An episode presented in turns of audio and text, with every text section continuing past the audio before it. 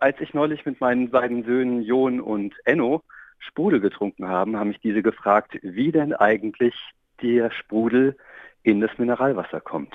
Also es geht darum, Gabor, wie das Kohlendioxid ins Mineralwasser kommt. Ja, genau. Und das passiert mit Druck. Das gibt ja auch für den Privathaushalt so Geräte mit Druckpatronen, die sozusagen den Sprudel einblasen ins Wasser. Und was dem Wasser tatsächlich zugesetzt wird, ist CO2, Kohlendioxid, also das ist letztlich das gleiche Gas, was wir als Treibhausgas kennen, was die Erde oder das Klima erwärmt. Und das wird mit Druck dem Wasser zugesetzt, so wie es gibt ja auch viele Haushaltsgeräte, die das können, die mit Druckpatronen einfach den Sprudel im Wasser erzeugen. Und bei den Mineralwasserfirmen ist es allerdings so, dass das CO2, was die dem Wasser zusetzen, oft aus dem Wasser selbst stammt, ursprünglich jedenfalls, weil das Wasser, was als Mineralwasser aus einer Quelle kommt. Das ist ja vorher oft durch tiefere Schichten in der Erde geflossen und hat dort, wo eben auch CO2 liegt in der Erde, hat dort dieses CO2 aufgenommen und es an die Oberfläche geführt, also an die Quelle.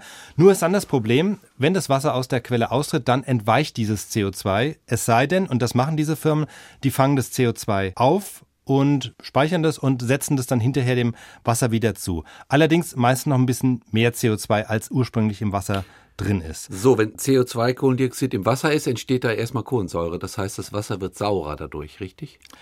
Das Wasser wird sauer, deswegen ist es ein kohlensaures Wasser. Also Kohlensäure, man sagt ja auch oft, das Wasser enthält Kohlensäure. Kohlensäure ist im Grunde die Verbindung aus CO2 und Wasser. Also wenn man mit viel Druck, und das machen die, mit viel Druck in die Flasche das CO2 einbläst, dann bleibt das eben nicht als Gas im Wasser, sondern es geht mit dem Wasser eine Verbindung ein und daraus entsteht Kohlensäure. Und deswegen, solange die Flasche zu ist und das Wasser unter Druck in der Flasche ähm, steht, sieht man diese Bläschen nicht. Erst wenn man die Flasche öffnet und dann der Druck sich abbaut, dann entweicht wieder dieses CO2. Also das gleiche CO2, was man vorhin reingeblasen hat, geht eine Verbindung an ja, dem Wasser ein, raus. bildet Kohlensäure und wenn man dann den Druck wieder rausnimmt, kommt es wieder raus. Und das Ganze dient eigentlich nur, damit es irgendwie ein bisschen besser schmeckt. Also es hat ja sonst überhaupt keinen Sinn.